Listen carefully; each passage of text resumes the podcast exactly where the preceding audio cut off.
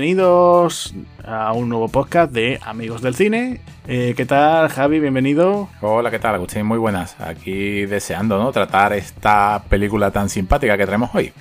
Eso es una película muy chispeante, ¿no?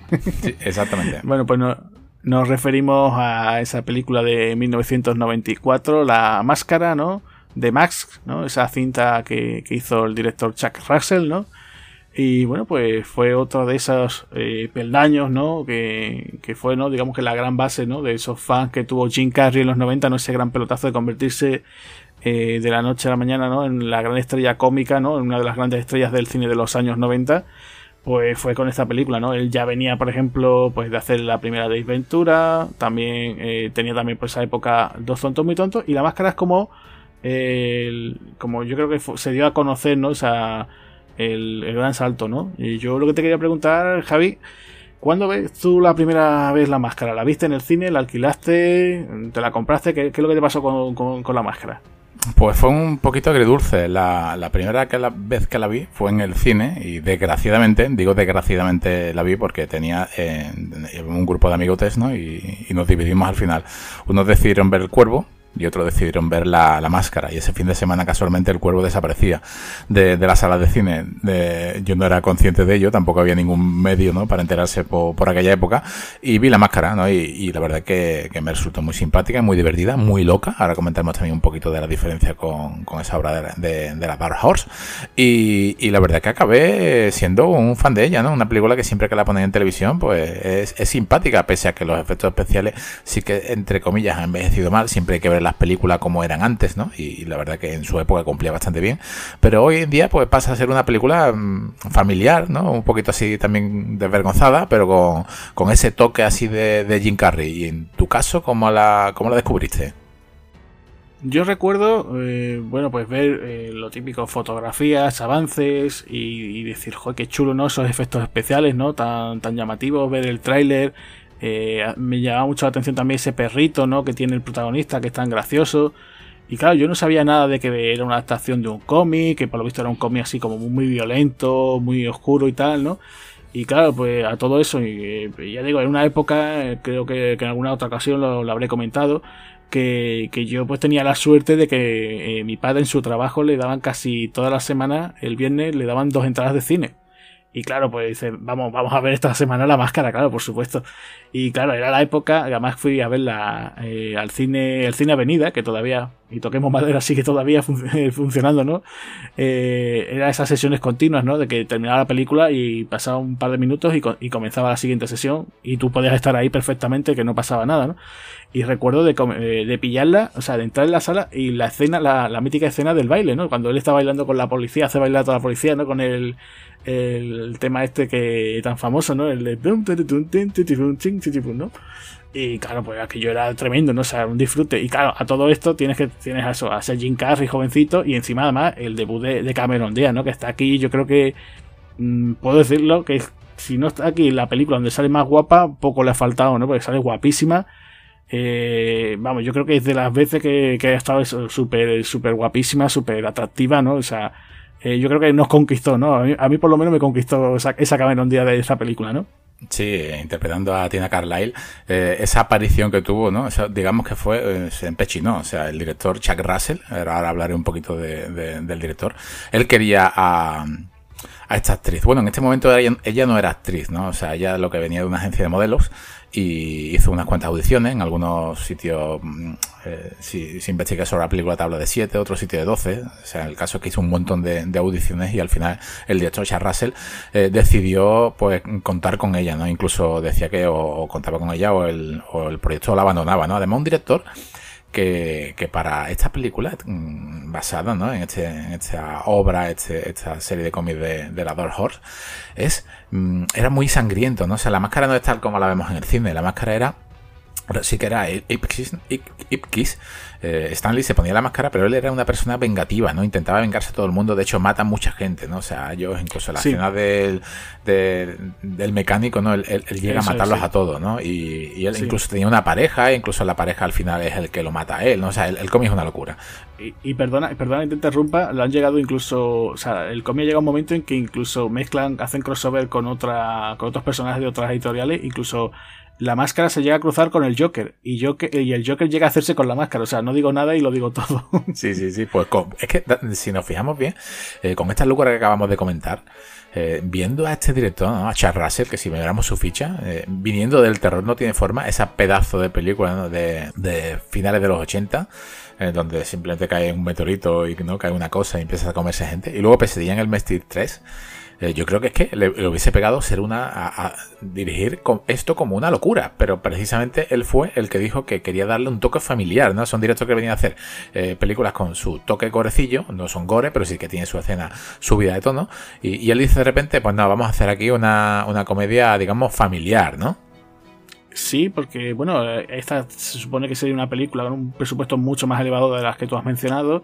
Y claro, pues la New Line, que fue la productora que estaba detrás, pues dice, oye, mira, eh, tenemos la licencia del cómic, pero hacemos aquí lo que nos da la gana, ¿no? O sea, aquí se lo toma un poco por el pito del sereno y salió muy bien la jugada, ¿no? Después, fíjate tú, hubo una serie de animación, eh, videojuegos, eh, después también incluso creo que llegó a haber adaptaciones del cómic, o sea, de la misma película, o sea, que, había un bastante, bastantes cositas de la máscara, incluso se quiso hacer una continuación que decía Jim Carrey con, con el mismo director Chuck Russell, eh, querían inventarla en París, ¿no? Pero al final no salió aquel proyecto y después salió aquel película fallida o por decirlo finamente del hijo de la máscara no y, siempre se ha hablado de hacer alguna continuación pero aquello no funcionó ¿no? incluso esta película tiene hasta nominaciones a los Oscars no por el tema de los efectos especiales que, no ganó pero bueno ahí también tuvieron el maquillaje también de Jim Carrey que está muy conseguido no o sea tenía cosas eh, tanto en lo técnico como por ejemplo en el reparto también hay rostros muy reconocibles aparte de Jim Carrey y de Cameron Diaz que, bueno, que es que no, pues de esas películas muy de quedarse con,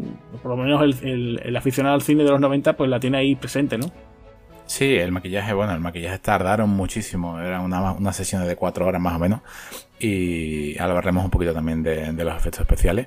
Y sobre el tema del videojuego, sí, salió en, Super Nintendo, lo, teníamos. Y hay una curiosidad por ahí que, fíjate tú, que había un concurso sobre, sobre, porque el estudio ya decía que quería hacer una segunda parte, ¿no? Viendo el éxito que había tenido lo que era la máscara.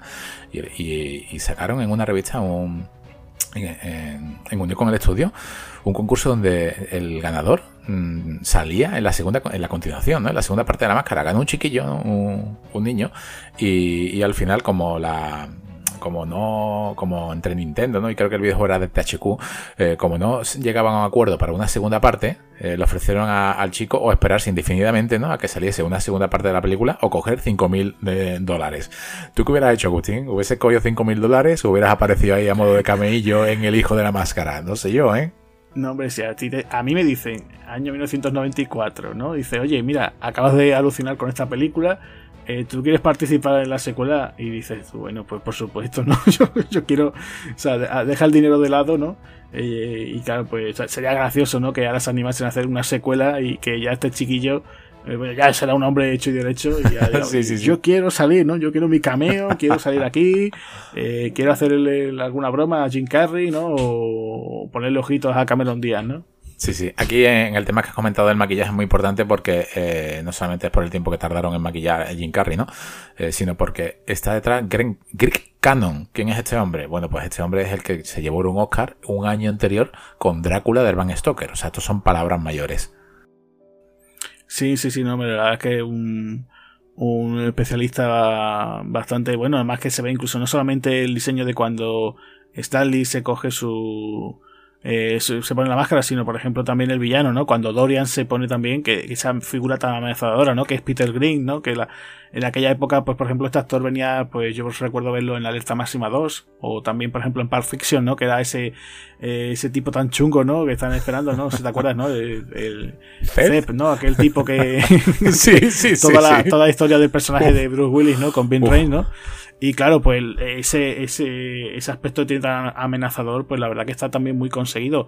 Incluso es muy gracioso, lo que pasa que eso sería por infografía, cuando el perro de, de Stanley, ¿no? Que ese, ese Milo, ¿no? Ese perrito tan gracioso se pone la máscara y se, se pone a hacer de las suyas, ¿no? Que yo creo que también era uno de los puntos álgidos de la, de la cinta, ¿no? Sí, el perro, el perro es, divertidísimo, además que está muy simpático, parece, tienen buena, tienen buena química, ¿eh? Jim Carrey, que lo que es con, con, con el animal. Eh, ¿Qué cuentas, Agustín? La, la, trayectoria, si miramos la trayectoria de Jim Carrey, ¿no crees tú que despegó muy pronto? Eh, por esta película creo que tendría treinta y pocos años, pero es que creo que Jim Carrey se comió los, los 90 con su, con su filmografía, ¿eh? Sí, él ya venía de trabajar, tenía películas, no sé, si os ponéis a buscar ahí en IMDb, pues tenéis, por ejemplo, el caso de eso de, que aparecía, por ejemplo, en Peggy Sue se casó, ¿no? O sea, estaba ahí, era uno de los colegas de Nicolas Cage, ¿no? O sea, ya en esa época. Eh, también aparece muy brevemente, pues, por ejemplo, en La Lista Negra, ¿no? En aquella película, ¿no? La última entrega de Harry el Sucio, donde hace de ese rockero, ¿no? Eh, que cantaba ¿no? aquel tema, eran playback ¿no? de Welcome to the Jungle de los Guns N' Roses, ¿no? Eh, también había aparecido en, el, en el Cadillac Rosa, con, también otra vez con Clint Eastwood. O sea, que él iba ya haciendo sus cositas, ¿no? O sea, tenía ahí sus papeles. También tiene aquella de, quiero recordar aquella de que se enamora de un, bueno, hay una vampira que va detrás de él, ¿no? Creo que era Besos de Vampiro, no, Besos de Vampiro no. Bueno, recuerdo había que una así de comedia temática así de, vampira. Y, ya tengo muy jovencito, incluso tiene aquella también que tiene con uno de los hermanos Guayan, ¿no? Eh, y con Jeff Goldblum, ¿no? La de las chicas de la Tierra son fáciles. Y claro, pues ya llega el momento, se presenta la oportunidad con, con Ace Ventura. Eh, pega un, o sea, un, es un taquillazo sorpresa, que nadie se lo esperaba, ¿no? Ese tipo del flequillo. Y ya te digo, llega la máscara o sea, él llega aquí y, claro, es verdad, es cierto que los efectos especiales sí hicieron mucho, pero es verdad que los momentos cuando, digamos, va de normal, cuando es Stanley, eh, tú lo ves que hace bromas, pone caras y el tío funciona muy bien, está, está muy gracioso, ¿no? O sea, lo sigues viendo a día de hoy. Y yo, por ejemplo, la, escena que tiene al principio con, con Cameron Díaz, ¿no? Cuando él se queda súper impresionado cuando sale ella, ¿no? Cuando se le cae él incluso la, la lengua, ¿no? Diciendo, madre mía, pero qué, qué, qué espectáculo de mujer, ¿no? Y, claro, ella intenta, como son sacarle cosas para el robo, ese robo del banco. Y después tú ves que, que él intenta hacerse como, venga, vamos a comportarnos bien y tal, ¿no? Y tiene momentos muy graciosos, ¿no? Tiene, por ejemplo, el momento de cuando él se imagina que llega al club, ¿no? Que, que va con un coche que es una porquería y él se imagina, ¿no? Que tiene un sueño, eh, llega ahí con un Porsche, ella está, oh, está súper, ¿no? Alucinando y pone unas caras allí y el tío está muy gracioso, ¿no? Incluso la parte final cuando él incluso le planta cara a Dorian, ¿no? Empieza a pegarle allí, ¿no? Y, dice, le he ganado como un americano de pelotas de acero, ¿no? Y cosas así. y es muy gracioso, está muy gracioso él aquí, se nota que ya él se está viendo y dice, oye, que, yo soy el, que sale en el cartel, aunque salga yo maquillado, el que pone ahí arriba del todo es Jim Carrey, o sea, soy yo, ¿no? Y, y se nota, se nota. Sí, aquí eh, eh, Michael Fallon y Mark Werding, que hicieron la, la bueno, está basada la historia, eh, escribiendo la película, yo creo que, se lucieron. O sea, el, tema de los diálogos, aquí hay muchos diálogos de muchas otras películas. Hay diálogos, hay diálogos basados en, incluso en lo que el viento se llevó, pero es que si nos fijamos en los movimientos que tiene aquí Jim Carrey, empieza a dar vuelta como si fuese el demonio de Transmania. Pero es que no solamente así, sino que si nos hemos criado los que, o los más veteranos del, podcast, o los oyentes más veteranos, verán similitudes con algunos muñecos, ¿no? Con algunos dibujitos de, de antaño, pero es que lo vemos por todos lados, incluso en su casa, eh, porque él es amante de los dibujos, de los cómics, si damos a pausa en algunas escenas, o sea, si le das a pausa hasta en su en, los dos cuadros que tiene en su cama, estamos viendo dibujos de, o sea, fotogramas, o sea, cuadros de, la Warner, está bastante bastante interesante. Aquí Jim Carrey se sale, no solamente interpretando a, X, que es buenísimo, sino con el tema de la máscara, esa, esa dentadura tan postiza, no tan tan de dentista profesional que tiene, que al principio no, pensaba hablar con ella y, y, vio hasta, vamos, la canción esa que tú has comentado, ¿no? esa cuando intenta huir de la policía, es que la está cantando él, ¿no? O sea, que es, es brutal, ¿no? Este hombre. Sí, sí, muy gracioso. O sea, ya te digo, incluso eso, cantando. También es verdad que él venía también de su trabajo en televisión, ¿no? Con el show en Living Color, que era el show de los Guayan, ¿no? Que, que, era, o sea, era el único cómico eh, blanco, ¿no? El resto era todos estos cómicos afroamericanos, ¿no? De la familia Wayans. Y claro, pues él sabía ese timing, ¿no? Esa forma de ese tiempo cómico y ya te digo, sobre todo también las imitaciones. Yo te digo, eh, con Clint Eastwood trabaja dos veces porque sabe imitar a Clint Eastwood muy bien, ¿no? Si te acuerdas que en, la de Como Dios lo llega a imitar, ¿no? Simplemente pone, mueve las cejas, el tío lo imita súper bien. Eh, aquí también, te digo, eh, a mí me hace mucha gracia ese momento de cuando le están disparando y, y a decir, no, dile a Jimmy, a Jimmy que llegaré a casa por Navidad, ¿no? Dile no sé qué, dile, dile a Scarlata que yo la quiero, ¿no? Y empieza a decir frases como tú dices, y al final era del Oscar, y muy buena esa escena, ¿no? Esa escena que hay, gracias a todos, quiero, quiero, no sé qué, y está con el Oscar ahí como, que dices esto, es que no, eh, muy gracioso, ya te digo, tiene, tiene una vez que es muy, muy graciosos, y, y ya te digo, el, el momento, por ejemplo, eso con el valle con la policía, que él cantando, eh, yo qué sé, por ejemplo, la primera vez que él se convierte en la máscara también, cuando él, se, por ejemplo, se está afeitando y coge al perrito para quitarse la espuma, eh, ese reloj también saca ese super martillo, ¿no? Empieza a utilizar esos poderes, ¿no? Cuando él, la primera vez que, actúa, ¿no? Y dice, me puedo convertir en un superhéroe, ¿no? Lo pone el va haciendo esas voces, ¿no? O sea, eh, ya te digo, yo creo que sí que funciona muy bien, ¿no? Sí, el personaje es lo que tú dices, el personaje principal, ¿no? O sea, de, la obra de Dark Horse, eh, lo, que creí, lo que quería, ¿no? Era. Dudaba incluso en convertirse en un superhéroe, no, ¿no? Pero al final, no. Al final, pues su. Digamos que. Que se fue al lado oscuro, ¿no? Y acabó con, con todos y además él acabó de la peor manera posible. Eh, la película no solamente tiene esa frase, como tú has dicho, con, de Clint Eastwood, ni, ni, ni, esos comentarios que acabamos de decir sobre eh, otras películas, ¿no? Si es que tiene escenario de otras películas. O sea, eh, e-, ellos, por ejemplo, cuando van al taller, eh, fíjate en ese taller, que, es el mismo taller que salen los cazafantasmas. Es, es una fábrica de. Creo que es una, una, una estación de bombero abandonada. Eh, donde vemos incluso la parte de la izquierda, el mismo zócalo que tiene verde con su misma celosía, con su misma cenefa, y es exactamente el mismo edificio donde, donde se rodó los, los cazafantasmas, los cazafantasmas, ¿no? Y fíjate tú que, aquí en esta escena ellos, ¿no? Pues termina muy simpática, ¿no? Con cierto tubo de escape introducido en, algún sitio, ¿no? Y, y, en la obra, en el cómic, si, si, si buscamos esa imagen, es que no, no es que se la haya introducido por por, detrás, ¿no? Es que, es que se lo ha metido hasta la garganta, hasta, hasta la cabeza, ¿no? O sea, es muy, muy, muy gore, muy desagradable. Eh, pero aquí no, aquí, aquí todo lo que hace, ¿no? yo creo que es divertido, es casi como si cualquier persona se pusiese la máscara, ¿no? Y dice, venga, vamos a tener estos poderes, ¿qué hago? Venga, pues me voy a vengar de este, del otro y de, y, de todo el mundo, ¿no? Pero, pero en plan, en plan comedia, yo creo que acierta, no, las palabras charras fueron una comedia familiar, pero yo creo que es más una comedia un poco más con desvergonzada, ¿no? Sí, tiene momentos, hombre. Tú, por ejemplo, acuérdate la primera aparición de la máscara cuando se enfrenta con esos eh, maleantes al comienzo. Sí. Le va a hacer como un juego así, le va a sacar un globito y saca un preservativo usado, ¿no? Y dice, uy, perdón. ¿no? Entonces hay, hay, ciertos chistes así un poquito más picantes, ¿no? Eh, ya, por ejemplo, todo relacionado al personaje de Tina. Eh, que ya te digo, aquí es que Cameron Díaz pues estaba espectacular. Hay que decir que ella no cantaba en el, en el Coco Bongo, ¿no? En ese club tan exclusivo era otra otra otra persona, otra persona que cantaba. Es verdad que Cameron Díaz después ha cantado en el resto de otras películas suyas, ¿no? Pero aquí en esta en concreto no, no, era ella. Pero yo te voy a preguntar por la otra chica de la película, porque no se acuerda mucho la gente de, de, Amy, de Jesbeth, que es una actriz también que venía de comedia, que incluso yo la recuerdo de las locas aventuras de, de Robin Hood. Y una actriz también muy guapa, pero que la trama que tiene ella aquí, de hecho, mm, se va muy rápido, no sabemos después muy bien qué pasa con ella. Y lo gracioso es que en la serie de animación su personaje sí aparecía en varios episodios. O sea, yo no sé qué, qué es lo que tendrían, no sé si es que tendrían pensado Chuck Russell, tendría alguna otra historia, no sé, pero fue muy raro, ¿no? Se, se va de una forma muy abrupta, ¿no? Sí, la hay porque verdaderamente incluso está rodado, ¿no? O sea, hay una escena que la, la podemos ver, está rodado porque hay un accidente eh, y ella cae en una prensa y, y muere, ¿no? Incluso sale eso típico de, las películas donde vemos aparecer el periódico, ¿no? Con, con la, con Amy Jasbeck, eh, ha muerto, ¿no?